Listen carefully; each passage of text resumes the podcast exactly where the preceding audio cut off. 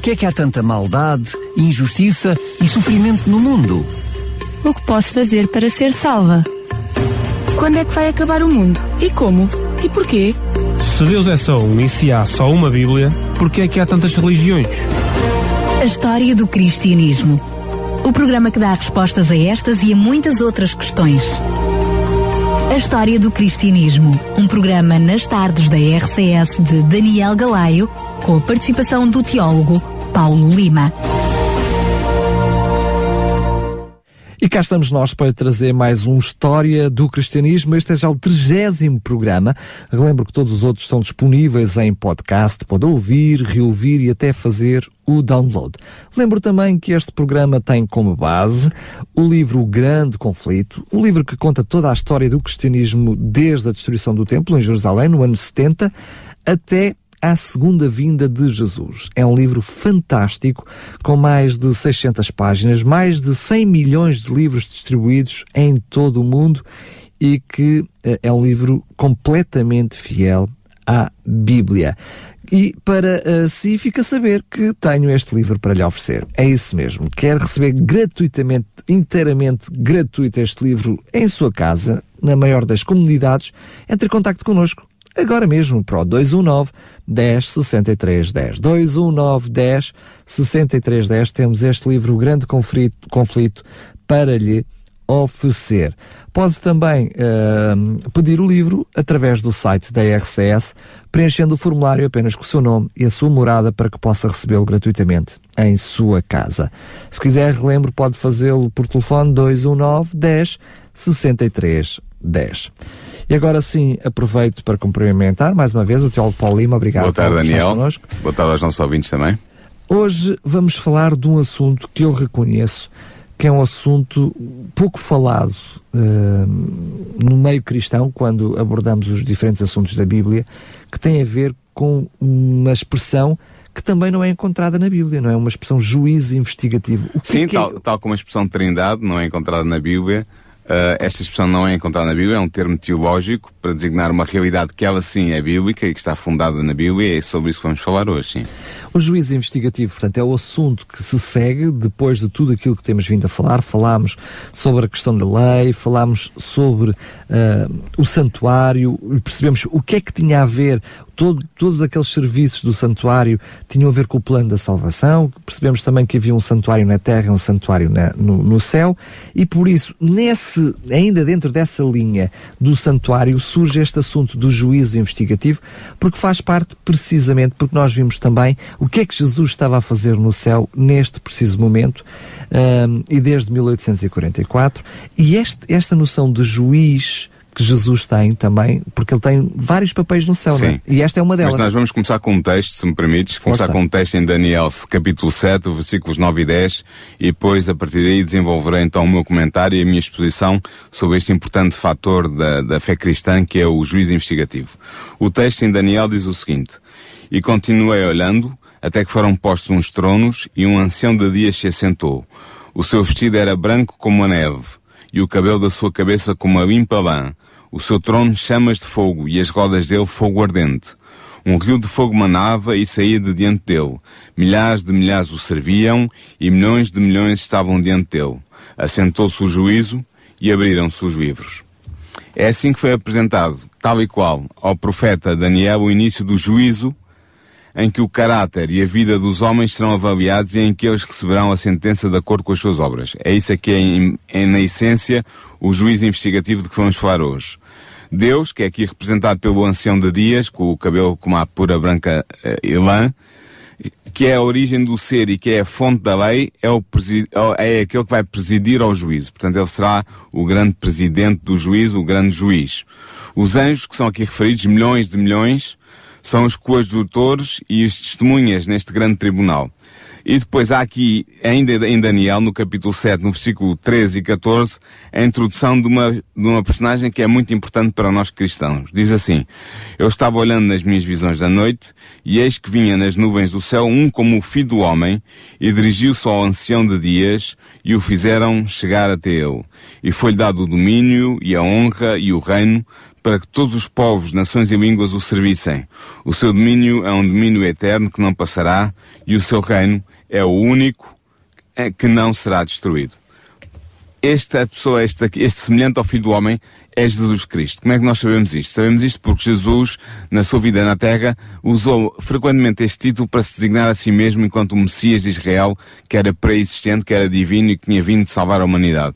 Por isso é que Jesus fala tantas vezes, usa este, esta expressão tantas vezes para se aplicar a si mesmo. O Filho do Homem Uh, o Filho do Homem tem poder na terra para perdoar pecados, o Filho do Homem pode fazer isto, o Filho do Homem vai fazer aquilo. Portanto, Jesus utilizava esta, esta noção do Filho do Homem referindo-se a esta, esta figura de Daniel, capítulo 7. Portanto, Cristo vem aqui, neste texto, até Deus, que é o ancião de dias, para receber o seu reino, que lhe será confiado no final da sua obra como mediador.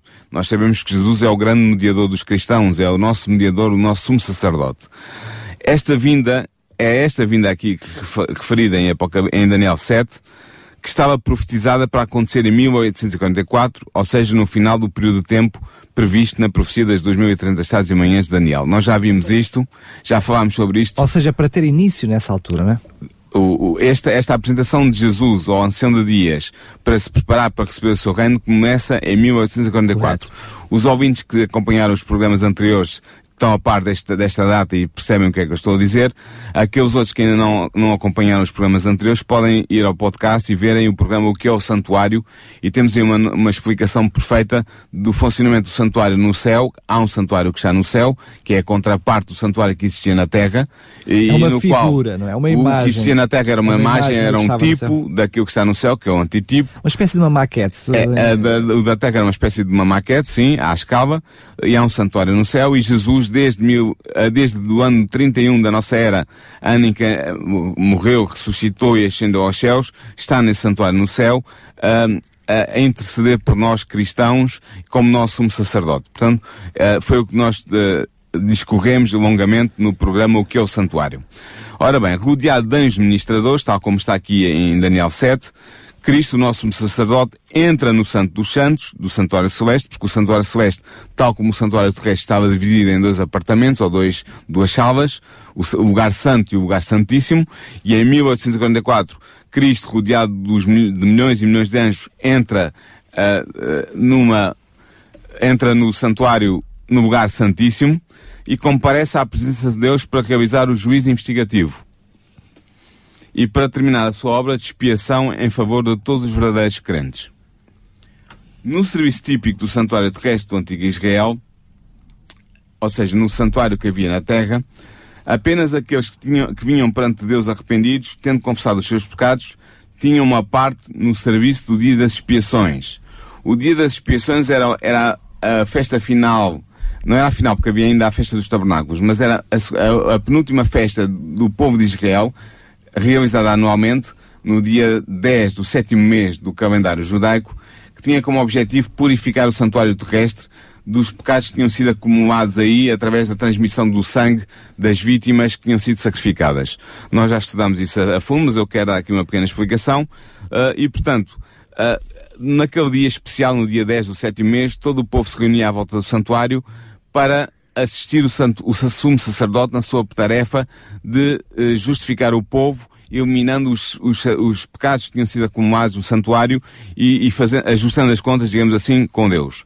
Do mesmo modo, no juízo investigativo, que culmina a obra de expiação de Cristo, apenas são considerados os casos dos que se declararam pelo Messias ao longo da história da humanidade. Ou seja, aqueles que, ainda ante, antevendo a vinda do Messias no futuro, se declararam por, por esse Messias, acreditaram nele e fizeram os seus sacrifícios crendo que, que os cordeiros sacrificados representavam esse Messias que havia de vir, esses mas também aqueles que acreditaram no Messias depois de ouvir, depois de já morto na cruz do Calvário e que se tornaram cristãos, uh, todos esses uh, são esses que estão uh, a tomar parte, são os casos que são considerados no juízo investigativo. Ou seja, que Jesus está a representá-los nesse preciso momento. Exatamente. É? Como, também como seu advogado, não só como juiz, mas também Exatamente. como advogado. O juiz é o, é o Deus eterno e Jesus é o advogado. O julgamento dos ímpios ocorre noutro momento e noutro julgamento que não vamos falar agora aqui neste programa. É posterior a é este. É posterior a este. O, o julgamento do juiz investigativo é o juízo que investiga a vida de todos aqueles que se declararam por Cristo. E é por isso que está escrito em 1 Pedro 4, versículo 17 o seguinte, porque já é tempo que comece o julgamento pela casa de Deus, e se primeiro começa por nós, qual será o fim daqueles que são desobedientes ao Evangelho de Deus? Portanto, Pedro mostra aqui claramente que o juízo deverá começar pela casa de Deus, ou seja, pela igreja de Deus, ou seja, ainda dizendo de outra maneira, por aqueles que se declararam por Deus e por Cristo ao longo da história da humanidade. Os livros de registro existentes no céu, nos quais estão registados os nomes e os atos dos homens, determinarão as decisões do juízo há realmente livros de registro no céu. Isto é muito interessante, é um aspecto interessante da nossa Bíblia, da Bíblia Sagrada. Daniel disse, por exemplo, em, no capítulo 7, no versículo 10, no texto que já lemos, assentou-se o juízo e abriram-se os livros. Podemos perguntar, mas que livros são estes? estes é? claro. livros são estes? Que registros são estes que há no céu? Um destes livros que nós sabemos certamente que se abriu no momento do juízo é o chamado Livro da Vida. O que é o Livro da Vida? O Livro da Vida contém os nomes de todos os que alguma vez aceitaram o Messias que havia de vir ou que já tinha vindo.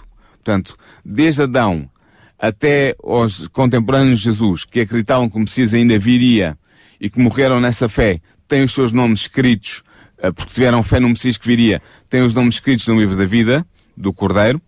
Uh, e aqueles que acreditaram depois do Messias ter vindo, Jesus Cristo, também têm os seus nomes escritos no livro da vida do Cordeiro. E é por isso Portanto, o livro da vida contém o nome de todos os que alguma vez aceitaram o Messias. E por isso disse Jesus aos seus discípulos o seguinte, em Lucas 10, 20, alegrai-vos antes por estarem os vossos nomes escritos no céu. Portanto, Jesus estava a falar dos seus discípulos, que por serem discípulos de Cristo, tinham os seus nomes escritos no céu. Paulo fala acerca dos seus fiéis trabalhadores, falando de Deus como, como sendo aqueles cujos nomes estão escritos no livro da vida. Isto está escrito em Filipenses 4, 3. Daniel também, o grande profeta Daniel, referindo-se ao tempo de angústia final, declara que serão salvos os membros do povo de Deus, ou seja, nas suas palavras, todos aqueles que se acharem escritos no livro. Daniel 12, versículo 1. E João afirma que apenas entrarão na Nova Jerusalém aqueles cujos nomes estão inscritos no livro da vida do Cordeiro. Está em Apocalipse 21, versículo 27.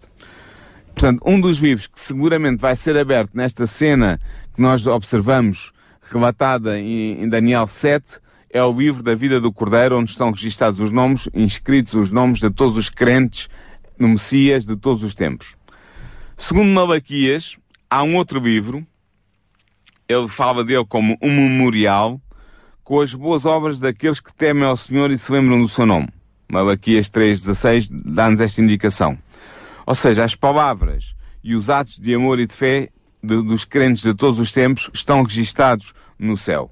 E por isso Neemias escreveu o seguinte, Por isso, Deus meu, lembra-te de mim e não risques as beneficências que eu fiz à casa do meu Deus. Uh, isto encontra-se em Neemias 13, versículo 14.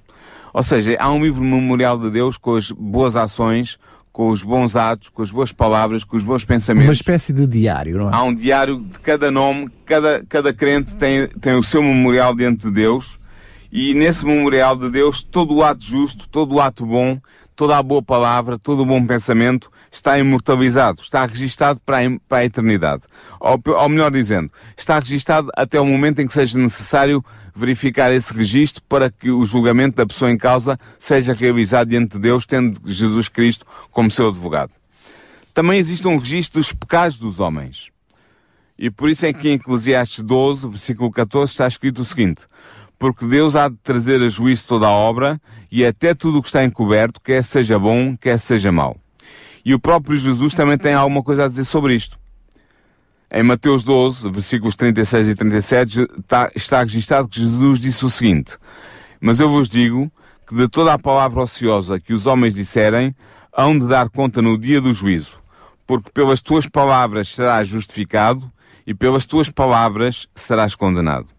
Portanto, os propósitos e os motivos secretos das palavras e das ações estão registados. Ou seja, não está apenas registado que eu fiz, dei aquela esmola àquele mendigo naquela quarta-feira às 5 horas da tarde, uh, mas está registado também o motivo como vou fazer isso. Se foi para me exibir diante das pessoas que estavam ao meu lado, se foi verdadeiramente para ajudar aquele mendigo, se foi para obedecer ao mandamento de Deus que ordena que devemos dar ofertas àqueles que não são necessitados. Ou seja, o meu motivo está registado também juntamente com a minha ação, ou com a minha palavra, ou com o meu pensamento. Portanto, todas as obras estão registadas, todas as obras realizadas neste mundo passarão em revista perante Deus no momento do juízo investigativo de cada pessoa e são registadas no registro individual de cada um como sendo um ato justo ou injusto, um ato bom ou um ato mau. Mas para que é que serve esse, esse registro, Paulo? Este registro eh, serve porque nós vamos ser julgados pelas obras, portanto, pelo aquilo que fizemos ou pensámos ou dissemos, e iremos comparecer perante Deus o sumo juiz e seremos advogados por Cristo porque somos declaramos durante a nossa vida ser seguidores de Cristo. Portanto, é, é, o juízo final. Esse... É, é, um outro, não podemos dizer que é o juízo final de todos os crentes. Ou seja, poderíamos dizer, talvez de uma forma mais comum, que existe esse juízo investigativo em que é feito essa investigação nos tais registros. Da vida da livros, pessoa que comparece nesse momento perante o juiz. Para que depois aquilo que nós continuamos a chamar de juízo seja, seja deliberada uma sentença Exatamente. em função desse juízo investigativo. É? Exatamente. Em, em função dos registros da vida da pessoa, que estão bem discriminados ao pormenor mais ínfimo, Deus vai decidir diante da mediação de Cristo, Digamos qual será o final, a sentença, a sentença, da pessoa, qual será o final da pessoa, se ela vai ser salva eternamente e gozar a eternidade com Cristo e com Deus, ou se será condenada à destruição eterna. Sendo Portanto, que, uh... a sentença é o fim uh, do juízo investigativo de cada pessoa, de cada caso particular que é avaliado. Sendo que é uma preocupação neste momento que possa, do outro lado dos microfones, existir uma compreensão errada por aquilo que estamos a dizer. Então. Que é, estamos a falar claramente de ações, de obras e, que e de palavras há, e de pensamentos. Pensamentos. O que quer dizer que eh, quem está do outro lado pode achar que se fizer boas obras e fizer boas ações, que tem direito à salvação, não é? Nota bem que eu comecei por dizer que são, vão ser julgados no juízo investigativo aqueles que têm o seu nome inscrito no livro da vida do Cordeiro, não aqueles que nunca se declararam por Cristo. Portanto, logo à partida, o que vai ser avaliado é o seguinte, vamos ver isso mais à frente, mas eu posso já dar aqui um, um lamiré. O que vai ser avaliado é se aqueles que professaram ser cristãos ou, ou esperavam o Messias antes de ouvir ou, ou, ou, ou professavam ser cristãos seguidores do Messias depois de ouvir, se a sua declaração de fé está em consonância com a, com a, sua, com a sua prática de vida, com a sua vivência. Ou seja, se eles viveram realmente a sua fé. Mas isso pode foram, parecer... E, e pode... foram justificados pela fé em Cristo. Pronto, é isso mesmo. Porque pode porque, parecer que são justificados porque, pelas boas obras. Não, não, não, porque as pessoas que cometeram os seus pecados, nós vamos ver isso mais à frente, uh, confessaram esses pecados em nome de Cristo e, e eles foram uh, perdoados ficou registado que esse pecado foi confessado em nome de Cristo e, portanto, está coberto pelo sangue de Cristo. E isso também vai ser tido em conta. Isso também vai ser tido em conta. Mas já vamos desenvolver mais isso. Muito Mas bem. agora, o que importa ver é que, como em todo o tribunal, tem que haver um código. Um código. Uma lei. Uma lei claro. que serve de padrão para a determinação do que é justo e injusto, do que é bom e do que é mau, do que é lícito e do que é ilícito. Porque só pode haver direito à condenação se houve incumprimento dessa lei. Exatamente. tal código. Ora, a lei de Deus, os Dez Mandamentos, é o código legislativo que irá ser usado no, no, no juízo final ou no juízo investigativo dos cristãos, daqueles que se declararam por Cristo. Sobre a importância da lei de Deus, nós já falámos abundantemente no programa A Lei Imutável de Deus. No programa nossos, anterior. No programa anterior. Portanto, os, os, os, nossos ouvintes poderão ir ver o programa A Lei Imutável de Deus e, e poderão descarregá-lo se, se tiverem interesse nisso. Portanto, a lei de Deus é o padrão pelo qual serão julgados o caráter e a vida de cada homem e de cada mulher. Por isso está escrito em Eclesiastes 12, 13 e 14. Portanto, capítulo 12, versículos 13 e 14. Tema Deus e guarda os seus mandamentos, porque este é o dever de todo homem, porque Deus há de trazer a juízo toda a obra. E Tiago aconselha-nos, assim falai e assim procedei como devendo ser julgados pela lei da liberdade. Em Tiago 2, versículo 12. E esta lei da liberdade não é outra senão a lei dos dez mandamentos, o código uh, divino, o decalgo, os dez mandamentos da lei de Deus. Portanto, toda, todos aqueles que forem considerados dignos no juízo, que passarem este juízo, serão recompensados com a ressurreição dos justos e com a vida eterna. E por isso é que Jesus disse, mas os que forem havidos por dignos de alcançar o mundo vindouro e a ressurreição dos mortos, serão iguais aos anjos e são filhos de Deus, sendo filhos da ressurreição. Já nos está, diz, 20, já nos está a dar a sentença. Né? A, a sentença essa para... será uma das sentenças. Será a sentença favorável. Correto. Assim, os justos mortos só serão ressuscitados depois de terminado o juízo. Porque nós sabemos que a ressurreição dos mortos, dos justos mortos, acontece com a segunda vinda de Jesus mas eles já estão a ser julgados agora. Portanto, eles estão a ser julgados, diríamos, no nosso sistema judicial in absência, ou seja, na ausência, não na presença, mas na sua ausência. Portanto, eles não estão presentes em pessoa no Tribunal Celeste quando os registros forem examinados e os seus casos forem decididos. Uh, estão a ser julgados, uh, os seus registros estão a ser avaliados, mas eles estão na, na, na sepultura uh, a descansar. Eu só queria estender isso a todos. Ou seja, não há ninguém que vá ser julgado uh, em presença no céu, quer morto, quer vivo, não é? Exatamente. Deixei isso só claro, porque disseste sim, que, sim, eles estavam mortos, não estavam no céu. Mas, mas, quando chegarmos à geração dos vivos, também serão julgados em absência, que eles estarão vivos na terra, mas no céu não estarão presentes. Pronto, era só para salvaguardar. Sim, claro, exatamente. Portanto, Jesus, como tu já disseste ainda há bocado, será o advogado dos justos perante Deus. Por isso é que 1 João 2.1 diz, se alguém pecar, temos um advogado para com o Pai, Jesus Cristo o justo. Será Jesus que será esse esse advogado que estará no céu a advogar o nosso caso. Uh, Hebreus 9, uh, 24 diz também, porque Cristo não entrou num santuário feito por mãos, figura do verdadeiro, porém no mesmo céu, ou seja, no santuário celeste que falámos no início deste programa, e depois diz, para agora comparecer por nós perante a face de Deus. Portanto, Jesus comparece por nós, porquê? Porque Ele é o nosso advogado, o nosso representante, o representante daqueles que declararam, se declararam por Ele. O nosso sumo sacerdote também. E, e também o nosso sumo sacerdote, exatamente. o texto que estás a referir. E em Hebreus 7.25 está escrito também, portanto pode também salvar perfeitamente os que por Ele chegam a Deus, vivendo sempre para interceder por eles. Portanto está aqui a falar novamente Jesus como nosso sumo sacerdote no santuário celeste uh, a interceder por nós. Sendo os vivos de registro abertos no julgamento, a vida de todos os que se declararam por Jesus é revista por Deus. Começando com Adão, como eu já disse ainda há pouco, os nossos advogados apresentam o caso de cada geração sucessiva, vai avançando de geração a geração, e, e cada caso é investigado, e, e, terminará o juízo com a geração dos vivos, que era o que tu estavas a referir ainda há bocado. Será que esses estarão no céu? Não vão estar também presentes no céu. Porque no céu já é recompensa, portanto o juízo tem que ser antes, não é? Exatamente. Portanto, todos o nome que é mencionado, cada caso que é presente a Deus é investigado. Nomes são aceitos e nomes são rejeitados. Ou seja, há nomes que, são, que estão inscritos no livro da vida do Cordeiro, que são aceitos para a salvação e, e, e, é declarado que são ressuscitados na vinda de Jesus, e há nomes que, infelizmente, apesar de estarem inscritos na vida, no livro da vida do Cordeiro, são rejeitados. E já vamos ver porque é que esses nomes são rejeitados. Quando alguma pessoa tem um pecado no livro de registro que não foi confessado e perdoado, o seu nome será apagado do livro da vida e o registro das suas obras será apagado do livro memorial de Deus.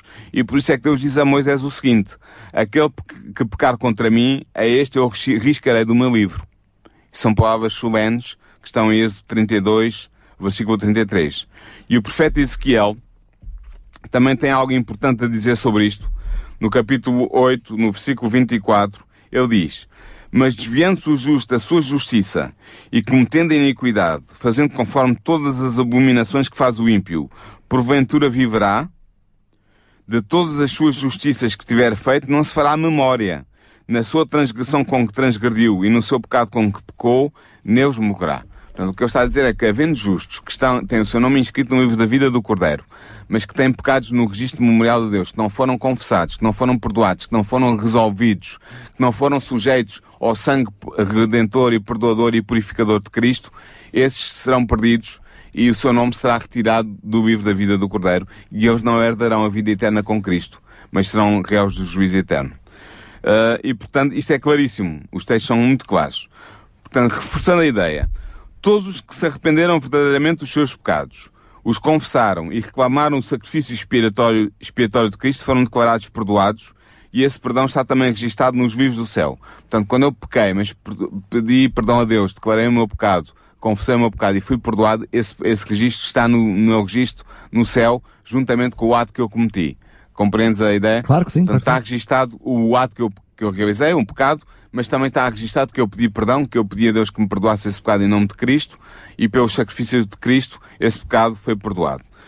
Ao serem participantes da justiça de Cristo, os seus caracteres estão em harmonia com a lei de Deus, os seus pecados serão apagados e eles serão considerados dignos da vida eterna. E por isso o Senhor declarou: Eu, eu mesmo, sou o que apaga as suas transgressões por amor de mim e dos teus pecados não me lembro. Isto está em Isaías 43, versículo 25. E Jesus, em Apocalipse 3, versículo 5, também tem algo importante a dizer sobre isto. Ele diz, o que vencer será vestido de vestes brancas, e de maneira nenhuma riscarei o seu nome do livro da vida, e confessarei o seu nome diante do meu Pai e diante dos seus anjos. E em Mateus 10, versículo 32, Jesus diz: Portanto, qualquer que me confessar diante dos homens, eu confessarei diante do meu Pai que está nos céus.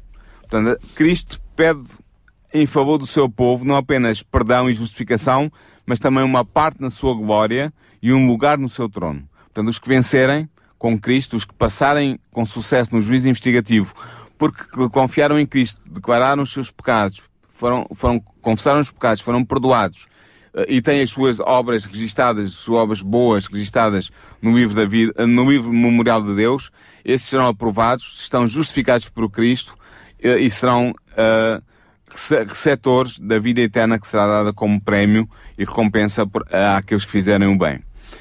E assim, Cristo pede, como eu disse, não apenas perdão e justificação para o seu povo, mas também um lugar na sua glória e um lugar no seu trono. Cristo vai vestir os seus fiéis com a sua própria justiça para que possa apresentar ao seu Pai uma igreja gloriosa, sem mácula, nem ruga, nem coisa semelhante, mas santa e irrepreensível. São palavras do apóstolo Paulo em Efésios 5, 27. Portanto, os nomes dos fiéis permanecerão no livro da vida, sendo que sobre eles está escrito e comigo andarão de branco porque são dignos disto. São palavras de Jesus em Apocalipse capítulo 3. Portanto, isto é o juízo. Agora, há uma relação entre o juízo e a segunda vinda de Jesus. E era sobre isso que eu queria também falar um pouco uh, perante ti e com os nossos ouvintes. A obra do juízo investigativo e a eliminação dos pecados dos registros deverá ser realizada antes da segunda vinda. Porque quando Jesus vier pela segunda vinda, o, registro, o, o juízo já terminou. Porque só assim se justifica se sabemos que essa recompensa é no ato da vinda de Jesus Cristo. Exatamente. Quando Jesus vem pela segunda vez, é que quer vivos quer uh, mortos, aqueles que estão em Jesus, recebem esse galardão Exatamente. da vida eterna. Sim. Portanto, tudo tem que estar terminado para esses até a segunda vinda. Faz toda, tens toda a razão em sublinhar isso. Se Jesus vem com o galardão e nós sabemos que ele vem com esse galardão para ressuscitar os mortos justos e para glorificar os vivos justos, ele tem que ter uh, feito uma, uma análise preliminar ao caráter daqueles Tudo que tem que estar terminado, tem que estar, O juízo tem que estar terminado. E o juízo tem que ter sido realizado. Portanto, como os, reforçando a ideia, como os mortos são julgados pelas coisas escritas nos livros, é impossível que os pecados dos homens sejam removidos antes de concluir o julgamento em que o seu caso é investigado. Mas o apóstolo Pedro declara expressamente que os pecados dos crentes serão apagados quando vierem, e as expressões são dele, os tempos do refrigério pela presença do Senhor e quando Deus enviar Jesus Cristo para vir buscar os seus filhos. Portanto, isto está em Atos 3, 19 e 20. Quando se encerrar o juízo de investigação, Jesus Cristo virá à terra e o seu galardão estará com ele para dar a cada um segundo a sua obra. Portanto, aos justos, àqueles que tinham o seu nome inscrito no livro da vida do Cordeiro, volta a frisar. Deixa-me só referir aí, eh, às vezes esse texto pode causar alguma confusão, Sim. porque o texto diz cada um segundo a sua obra, mas sabemos que nesse preciso momento o que vai acontecer é só dar a sentença positiva. Exatamente. Ou seja, só será dado o galardão àqueles que se encontram em Cristo. Exatamente. Os seus méritos estão cobertos pelos méritos de Jesus. Porque, uh, segundo a sua obra, pode dar a entender que nesse preciso momento será dado uh, a salvação a uns e a perdição a não, outros. Não. E não é esse momento do, vai lá, da punição, digamos, ou seja... A, a punição dos ímpios é um momento posterior. A recompensa negativa será posteriormente a isso. Era Exatamente. só é essa parte. O juízo investigativo, eu volto a frisar, já dissemos, e tu disseste também, mas eu vou, eu vou frisar, vou sublinhar, o juízo investigativo é para aqueles que se declararam ao longo da história da humanidade pelo Messias, que havia de vir ou que já tinha vindo. Espera lá, o, o Messias, Jesus o Cristo. O juízo investigativo é para todos, sendo que a recompensa com a vinda de Jesus para todos, sobretudo os mortos, não é? O juízo investigativo é para todos os mortos justos e para os vivos que estarão justos que estarão vivos na, na vinda de Jesus. Então eu pergunto, faço uma pergunta. Haverá um outro juízo para um aqueles juízo... que estão inscritos no livro da vida. Exatamente, para os que estão. Pronto, é este isso. o juízo investigativo é para aqueles que estão inscritos no livro da vida. Mas haverá alguns que estão inscritos no, no, livro da vida, mas que não vão estar no céu, mas que o juízo já estará feito. Ah, exatamente, é, é verdade. isso que eu estava a dizer. É, mas esse é por defeito porque será analisada a, a, a, sua, a sua profissão de fé e a sua vida, e será chegar-se à conclusão que eles não são merecedores de herdar a salvação com Cristo, e por isso é que o seu nome é retirado do livro da vida. Exatamente. Ok? Mas fizeste bem em esclarecer isso. É isso mesmo. Ora, no serviço típico do santuário terrestre, no dia das expiações, de que eu já falei no início deste programa, Tendo o sumo sacerdote terminado a expiação em favor de Israel, do povo de Deus, ele saía do santuário e abençoava a congregação. E isto era símbolo do que Cristo viria, virá a fazer no fim do tempo.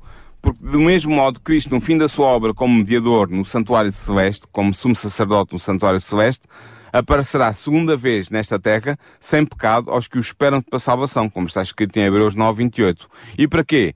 Para abençoar o seu povo expectante com a vida eterna, com a recompensa da vida eterna. Tal como o sacerdote no antigo Israel, no templo terrestre, ao remover todos os pecados do santuário, os confessava sob a cabeça do bode emissário para Azazel. Azazel é aqui um, um nome de, que, que, era dado no Antigo Testamento a Satanás.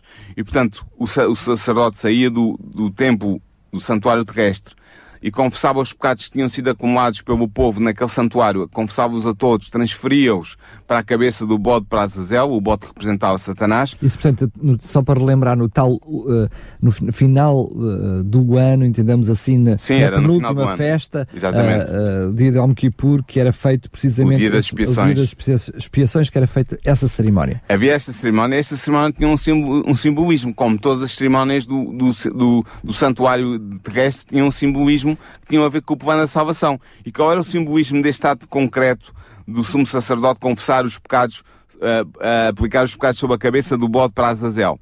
Era que também Cristo, quando vier, irá colocar todos os pecados cometidos pelo seu povo, mas que foram perdoados, mas que são de responsabilidade de Satanás, que é o originador e o instigador do pecado, irá transferi-los todos para a sua cabeça.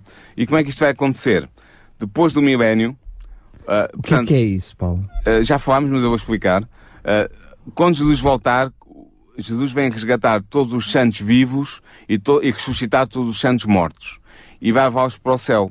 E estarão no céu durante mil anos. Entretanto, durante esse período de tempo, a terra estará desolada e vazia, como estava no início da criação. Tudo está destruído, não há homens vivos nem mulheres vivas, e apenas Satanás e os seus anjos estarão aprisionados, como que aprisionados nesta, neste planeta, sem terem a quem tentar, sem terem a quem desviar, e com mil anos para pensar no que andaram a fazer durante estes mil anos passados. Que é o que simboliza... É revolta contra Deus. É o que simbolizava, é o que simboliza o, o bode Azazel enviado para o deserto. Exatamente, o bode para Azazel simbolizava este período de tempo em que Satanás estará no, no deserto desta terra destruída, a pensar naquilo que fez. Quando esse milénio acabar, a nova Jerusalém descerá do céu com os justos todos vivos lá dentro, e com Deus Pai, Deus Filho e Deus Espírito Santo. Então os justos ímpios, estamos a avançar para fora do nosso tema, mas eu vou explicar isto.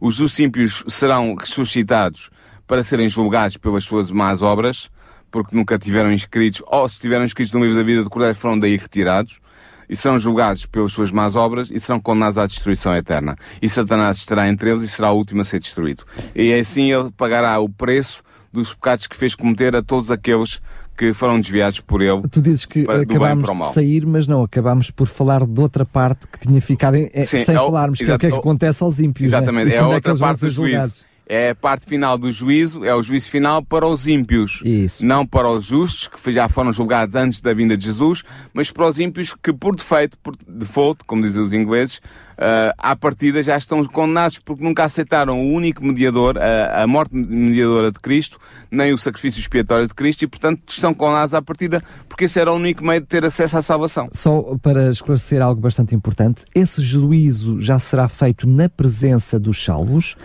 para Exatamente, que... estarão uh, todos na Nova Jerusalém. Na Nova Jerusalém, portanto, durante esse tal período do, do, do milénio, até porque uh, era importante para aqueles que estarem salvos terem a certeza absoluta porque é que o seu ante querido pode não estar lá. Exatamente. É? Porque o seu familiar A ou o seu familiar Estás B a chamar não a atenção está. muito bem. Ou seja... Apocalipse uh, diz isso claramente. Ou que... seja, é necessário que aqueles que estão salvos não fique dúvidas para ninguém porque é que a pessoa A ou a pessoa B não estará no céu. E depois ainda temos um, um pormenor engraçado que é o facto de uh, a Bíblia nos dizer que seremos surpreendidos, não é? Para algumas Sim. pessoas que estão no céu. Umas pensávamos que ia estar e não estão, e outras pensávamos que não iam estar e Exatamente. estão. O que significa que ficará claro para todos com esse juízo na presença dos salvos, não é? Esse juízo que tu estás a referir, que é o juízo de revisão de pena, digamos assim, em que os salvos vão ter a oportunidade de aceder aos tais registros que há no céu e analisarem os registros individuais das pessoas que eles quiserem ou que lhe forem designados essa tarefa, nós não sabemos o que é que Deus vai nos pedir quando estivermos no céu. mas vamos rever a, a, a, pena que Deus determinou para essas pessoas e vamos ver, no caso de serem entes queridos nossos, pessoas que, que nós conhecíamos e que não se salvaram, vamos ver como Deus foi justo a encontrar aquela pessoa à destruição final, porque ela teve oportunidades, N oportunidades dadas por Deus para a salvação e não as aproveitou. E, uh, o texto está em Apocalipse 20, no versículo 4, uh, que fala precisamente do, do, do, que acontece depois do milénio, em que diz que vi, e vi tronos e assentaram sobre eles e foi-lhes dado o poder de julgar e depois diz que compareceram uh, uh, aqueles que vão ser julgados diante deste, destes crentes que foram salvos e que estarão no céu nos tais mil anos. Eu não sei se isto está muito confuso para os nossos ouvintes, mas... Eu penso é, que assim ficou, ficou mais claro. Ficou é? claro. Agora, voltando ao, ao plano da salvação, o plano da salvação será terminado com a erradicação no final do pecado do universo e com a salvação de todos os que estiverem dispostos a renunciar ao mal. Portanto, todos os que estiveram dispostos a abandonar a bandeira de Satanás e colocarem sob a bandeira de Cristo serão salvos. Os que estiveram sob a bandeira de Satanás, de passado o milénio, serão ressuscitados e são destruídos. Será desaplicada a pena capital. Espera aí, só.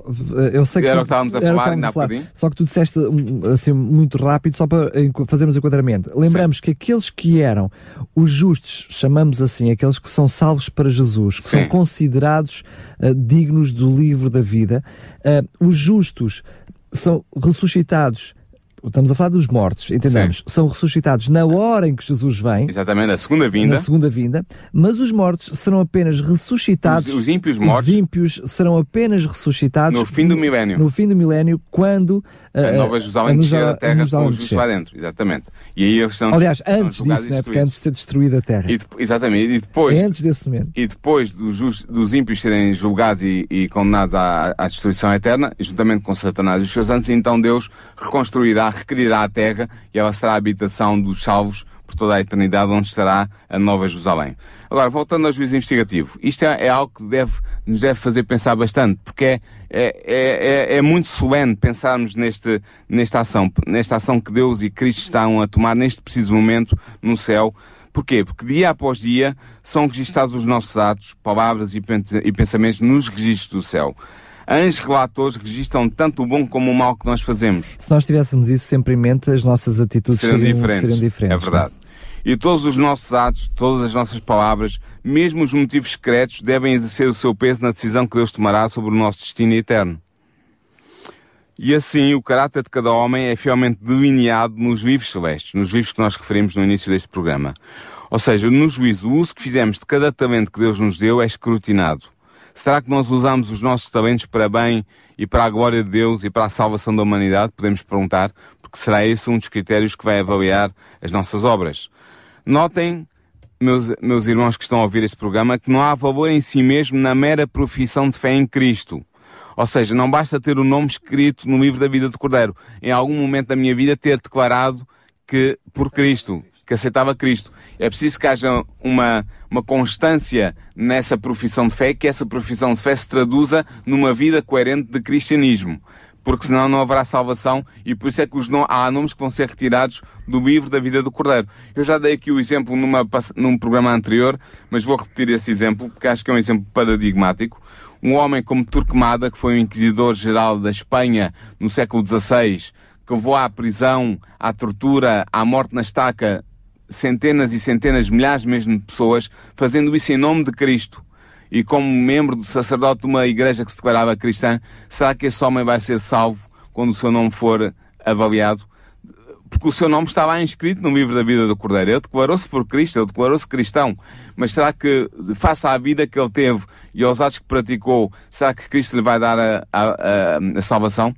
Esse homem vai ser avaliado pelas suas obras, pelo, pelo que ele disse acreditar e pela maneira como ele viveu aquilo que ele acreditava. E vai ser julgado por isso. E penso que os, meus, os nossos ouvintes estão a compreender o que é que está em jogo claro. nesta questão. Portanto, não há fé, não há valor em si mesmo na mera profissão de fé em Cristo. Apenas o amor que é demonstrado pelas obras é contado como genuíno. Ora, é apenas o amor envolvido que dá valor a cada ato, a cada palavra e a cada pensamento aos olhos de Deus. Portanto, outra, outro aspecto importante que eu queria deixar com os nossos ouvintes é que este assunto do santuário, que nós já falámos, tem, dedicámos um programa inteiro a que é o, o que é o santuário, portanto podem ver no podcast, mas este assunto do santuário e este assunto do juízo investigativo deveria ser bem entendido pelo povo de Deus. todos os crentes deviam possuir um adequado conhecimento da obra que está a ser desenvolvida agora mesmo por Cristo, o nosso sacerdote, no santuário celeste. Por isso é que temos falado deste, deste tema que é tão importante. De facto, todos nós iremos passar em juízo perante Deus e devemos preparar-nos hoje mesmo, estabelecendo uma relação redentora com Jesus, uma relação de salvação com Jesus Cristo, uma relação autêntica com Ele, uma relação em que Ele nos cubra com a veste da sua justiça perfeita. Queria só dizer que o, o, o, que estamos a dizer não é que as pessoas vivam com medo da justiça de Deus e por isso, por causa desse medo, por causa do, do medo de registro nos livros da vida de tudo o que é feito, não façam determinada coisa, uh, mas que o façam por amor a Jesus. É Exatamente. É isso é que tem valor para Estabelecer uma relação com Cristo, uma relação de salvação com Cristo, porque os pecados que nós cometemos só podem ser perdoados se nós os confessarmos em nome de Cristo e reclamando os méritos de Cristo. E para isso é preciso ter uma relação com Cristo.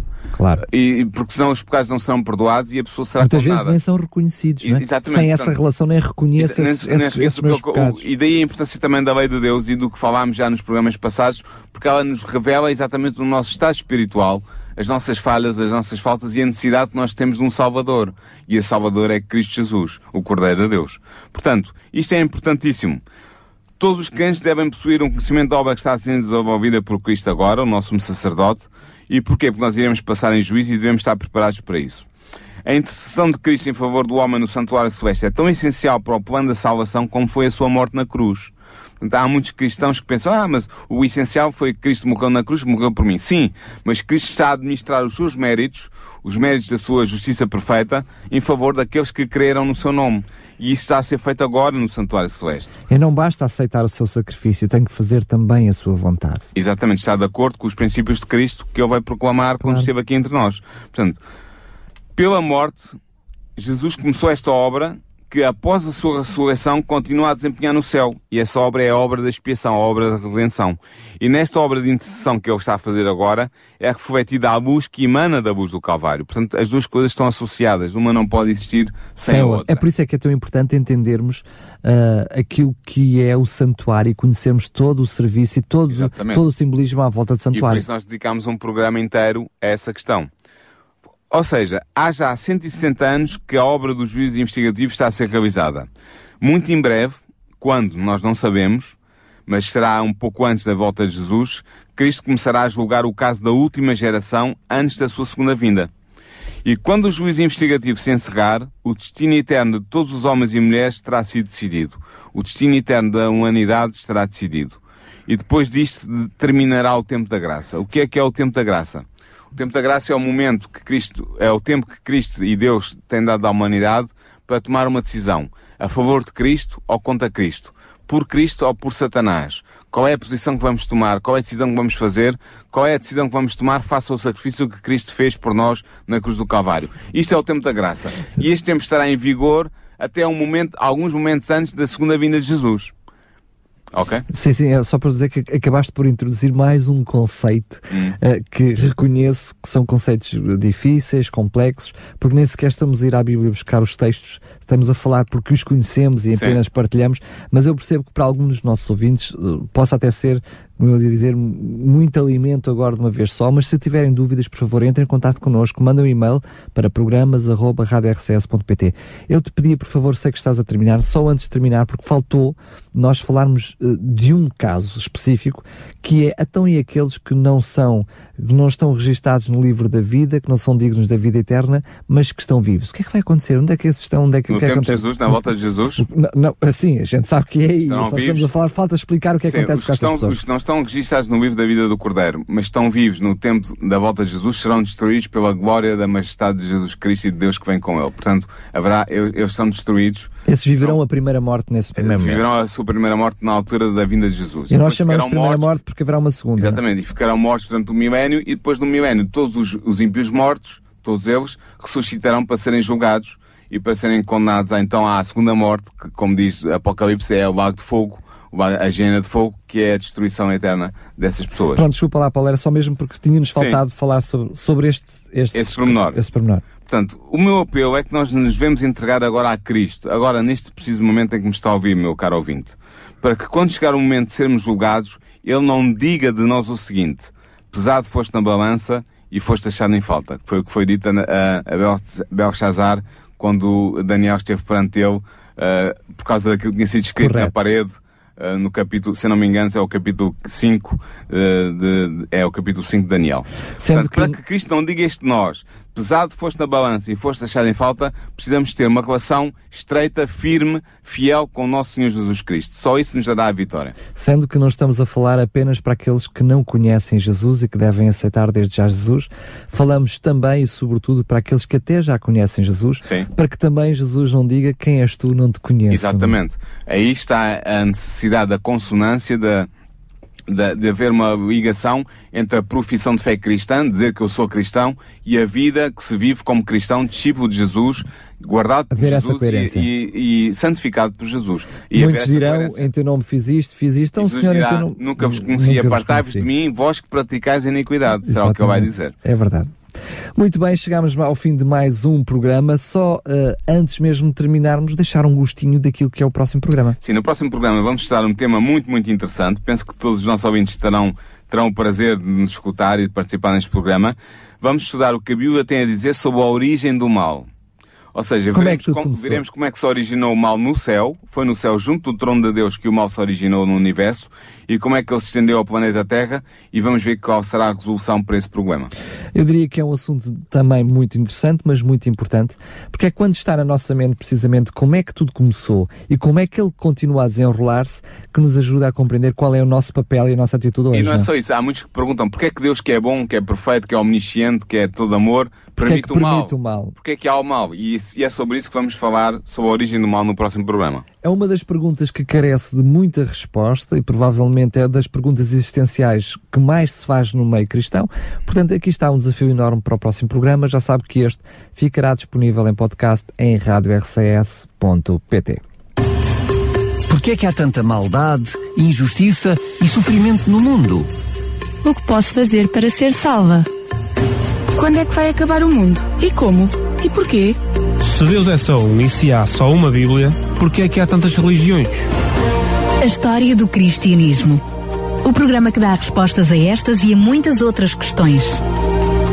A história do cristianismo. Um programa nas tardes da RCS de Daniel Galaio, com a participação do teólogo Paulo Lima.